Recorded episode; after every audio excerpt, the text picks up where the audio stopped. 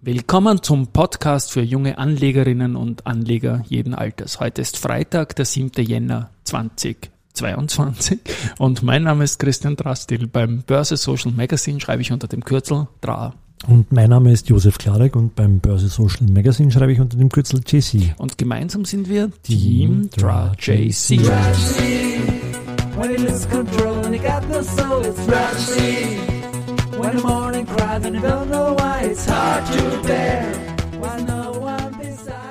Hast du Zweifel bei deinem Namen, oder? Na, beim Namen nicht, aber beim Jahr habe ich gezweifelt. Also das Jahr war das. Das Jahr war es noch. äh, Ist es 2021 oder 2022? So geht es mir eigentlich immer. Aber eigentlich eher in die Gegenrichtung, dass ich Ende 2021 schon 2022 sage, weil ich sehr viel in die Zukunft gerichtete Angebote lege oder was auch immer. Ja. Aber bleiben wir bei der Gegenwart. Der ATX TR, Du darfst nichts vorspielen, aber wir sind knapp vorm Vorspielen genau eigentlich. Ja. ATX, Hall, Hall. Wie heißt, wie ist das gegangen? Rauf, Rauf, rauf, rauf, rauf. Genau. rauf. Schön war das. Du solltest mehr singen. Naja, naja. Na, aber wir sind drei Punkte unter Alltime High. Bei 80,63, wie gesagt, 80,66 war das Alltime High. Das haben wir vor zwei Tagen gehabt, oder? Am Genau, am Mittwoch haben wir das gehabt. Gestern am Donnerstag hat der ATXDR die weiße Weste verloren. Der erste Minustag, nachdem es deutlich im Minus war in der Früh, ist dann eigentlich nur noch ein kleines Minus von so 20 Punkte überblieben. Und der Umsatz war mit 212 Millionen Euro für einen Feiertag eine feine Sache. Da müssen dann natürlich auch in der Firestarter-Wertung äh, einige rausgepurzelt sein, nehme ich mal an, oder? Richtig, jetzt warte mal ganz kurz. Äh, wie kannst du nur Firestarter sagen, ohne das Jingle zu spielen? Das muss man so, Aber- vor, das musst du so in den Satz einbauen. Aber das passt, passt Ja, eigentlich ist ja- das ist ja historisch. Eigentlich ist ja der Right the Bull. Jetzt muss das andere spielen, oder? Na wieso? Jetzt kommt drauf an, Firestarter, dann machen wir mal. Ach so, okay. Genau. Der Firestarter ist im Moment die Do und Co., oder? mit dem auf besten Weg- Chancen. auf dem Weg zum Genau, Firestarter, nämlich nämlich genau auf- die Hälfte, kann Genau, man sagen. Ja. ziemlich genau die Hälfte bei 11,07 Schlusskurs gestern. gestern, heute korrigiert sein ein bisschen. Also wir wollen ja den Titel suchen, der im Jahr 2022 als erster 20,22 Prozent äh, plus macht. Ja, also 22 to the moon. Ja, Ja, 22 to the moon oder sonst irgendetwas. Und da lag bei gestern eben im ATX Prime, den wir da als Sample nehmen, die Do und Co. mit 11 Prozent vorne. Und die zweite Wertung ist das hier.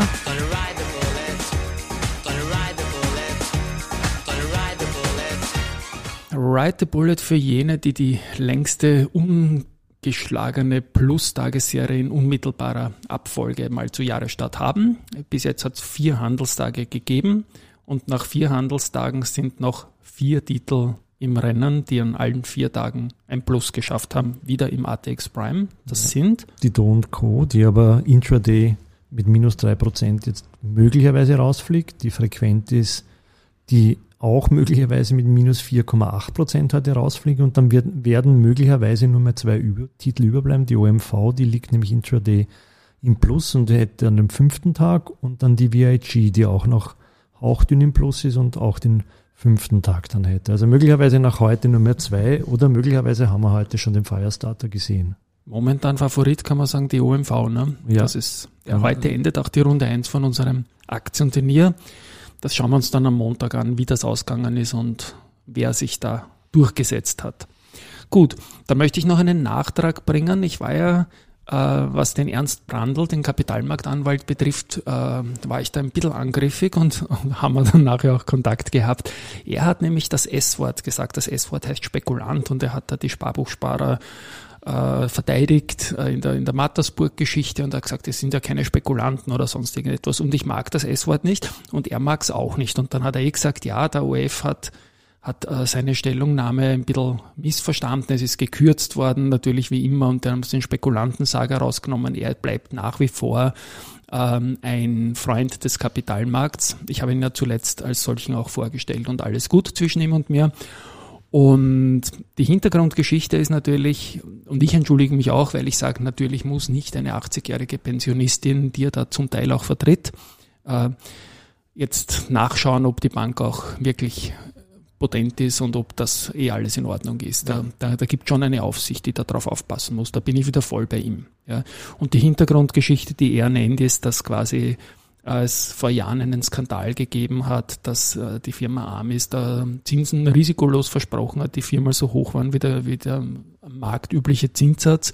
Und da ist dann halt die Diskussion aufgekommen, ob der Steuerzahler da aufkommen muss, wenn Leute sagen, naja, die haben ja gesagt, risikolos und dass das 4% sind und wir kriegen nur 1%, ist uns nicht aufgefallen. Jetzt Ja. fiktive Zahlen, aber so war die Geschichte damals ungefähr. Eine ähnliche Sache war auch der AVW-Index, wo äh, nicht nachvollziehbar für die Aufsicht auch, aber die hat nichts dagegen unternommen. Und so sind äh, das Thema risikolos oder, oder, oder sicher oder garantiert irgendwie in die, in die Selbstentscheidersache gekommen. Ja, bei einer Spareinlage kann man das anders sehen und, und ich wünsche immer, dass das gut ausgeht und wie auch, wie auch immer. Also eine 80-Jährige muss auch da nicht drauf schauen, meiner Meinung nach. Eigentlich nicht. Ja.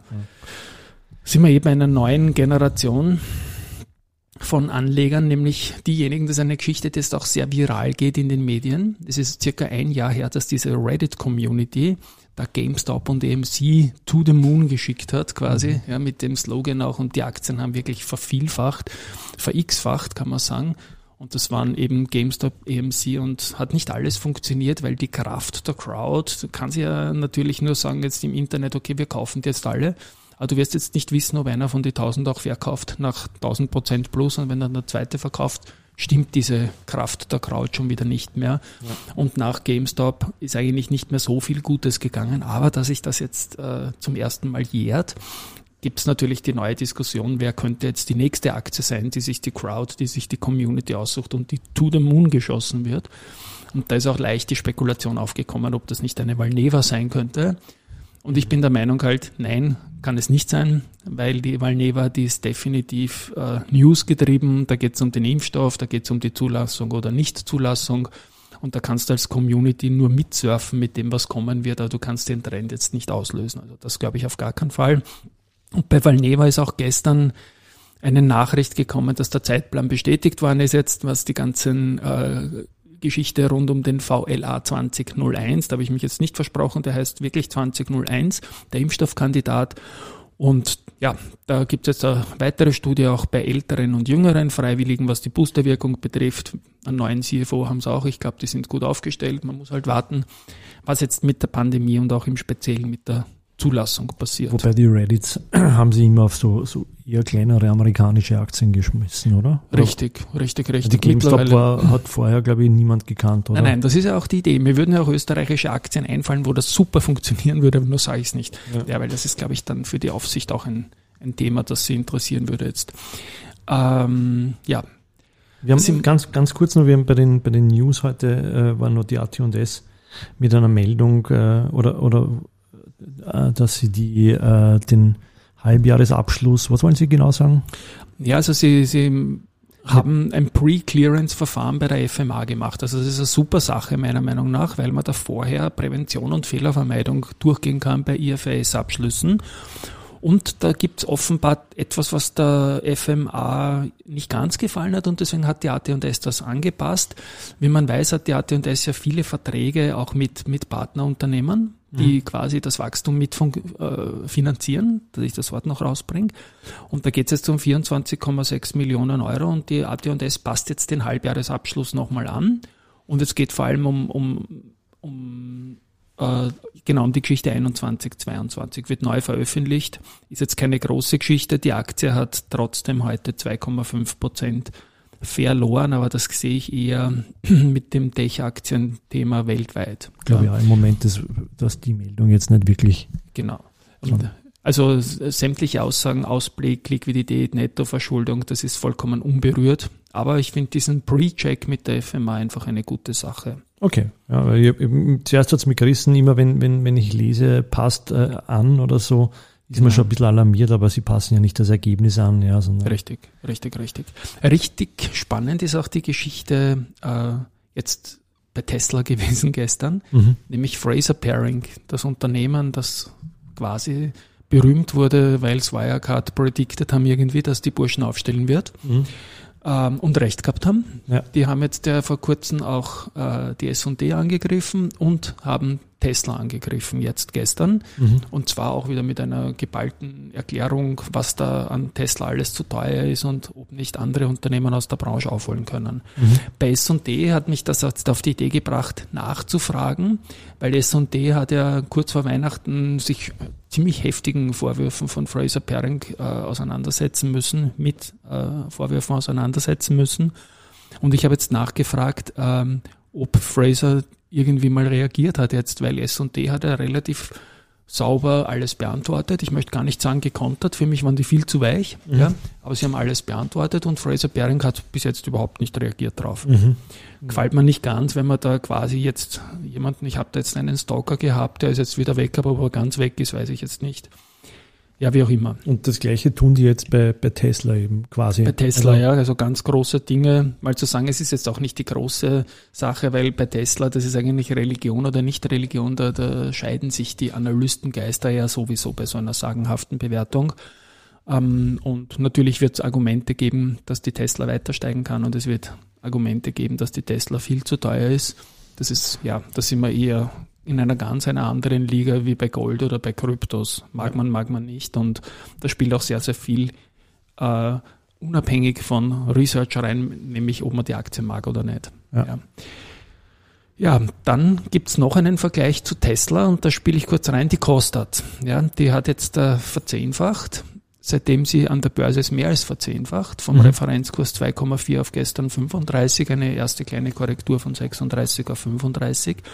Und dazu hat der, der Gregor Rosinger, der die an die Börse gebracht hat und ein bisschen sowas wie der Company Builder ist auch von der Kostat, im Börsenradio Folgendes gesagt.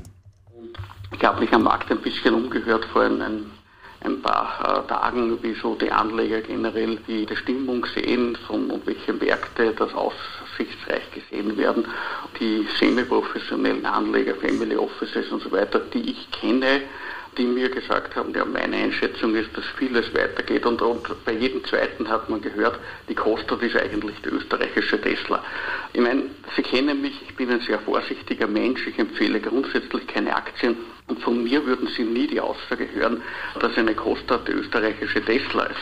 Aber natürlich, wenn man das Produkt vergleicht, ist die Aussage nicht so falsch, weil die Tesla natürlich der Treiber der Elektromobilität vom Fahrzeug her ist und die Kostat der Treiber der Technologie der Elektromobilität, Schnellladeinfrastruktur. Also Das kann man mal so stehen lassen jetzt. Ja. Ist sicherlich ein, ein wichtiger Input in dieser ganzen Geschichte. Und ja, auch da mal sehen, wie es weitergeht. Bei der Kostat. Ja, heute habe ich hab gerade nachgeschaut zwischendurch, ob es einen Kursvorfall gegeben hat heute. Aber derweil noch nicht. Weil normalerweise haben wir um 13.30 Kurs, oder? Drei, ja, es hat manchmal auch länger gedauert Ja, in den letzten Tagen. Ich genau. muss zugeben, wie da die Kursbildung, also nicht wie, sondern wann genau, das, Genau, das ich habe ich noch nicht ganz draußen. Irgendwann haben wir bei 14.27 Uhr als, als letzten Tick gesehen. Ja, okay. Aber das ist unter Umständen auch das Schöne, dass jetzt eine Aktie aus diesem Direct Market Plus wirklich steigt und ein bisschen Fear of Missing Out auch reinkommt, wird man sich die nächste vielleicht auch anschauen können. Die Mhm. kommt, die kommt. Ja. Aufgeregt hat mich auch noch was, so wie fast jeden Tag. Diesmal wieder die Freunde von der Arbeiterkammer, die für Sonntag, den 9., da machen wir keinen Podcast, den Fat Cat Day äh, ähm, berufen haben oder festgestellt haben. Das ist nämlich jener Tag, wo dann die, die Vorstände aus dem ATX, wie es auch anmoderiert worden ist, ähm, so viel verdienen wie der durchschnittliche österreichische Beschäftigte in einem ganzen Jahr. Ja, ist ein bisschen populistisch die ganze Sache, der 9. Jänner und wie gesagt, die Peer Group für die Ermittlung ist der ATX und Fat Cat sind die Vorstände. Ja, also die 19 Männer und eine Frau ist auch dabei, die darf sich jetzt auch über Fat Cat freuen. Ich finde es einfach eine ordentliche Frechheit, das Wording. Ähm, könnte man ein bisschen anders machen und ja, wenn man sich international anschaut, wie das, wie das aussieht, was Vorstände so verdienen, die äh, mega Verantwortung haben, dann ist das etwas, was da jetzt nicht negativ raussticht in Österreich. Aber was soll's? Was mir Wenn's Spaß macht. auch noch gestört hat, ist, dass man nicht einmal differ- differenziert. Man sagt Jahresgehalt und äh, meint aber Grundgehalt plus Boni plus äh, Aktienkomponente äh, im Vertrag. Also das wird alles nicht heraus. Es wird nur als ob die quasi äh, das als Bruttogehalt hätten oder was. Ja, und das ist einfach vollkommen simplifiziert und äh, schürt den Neid noch mehr quasi. Äh, Ich finde, ja, also ich finde, man kann darüber diskutieren, über, über alles, aber nicht mit so einem Angreiferwording. Ihr Spekulanten, ihr Fat Cats oder sowas, ja, damit ist, ich schon, bin ich schon raus und bin schon angefressen. Obwohl, Ja. man, obwohl das eh sicher niemand mit mir diskutieren wird. Das macht man beim Boulevard, um ein bisschen zu hetzen. Ja. In diesem Sinne, ist eine gute Überleitung zum Abspann, oder habe ich noch Zum- was vergessen? Nein, ich glaube, wir sind mit allem, was, was uns auf der Seele gelegen ist. 15 Minuten haben wir auch schon gelabert. Dann lassen wir es. Dann lassen wir es, sagen wir Baba, schönes Wochenende und bis, Bye. Montag. Ciao.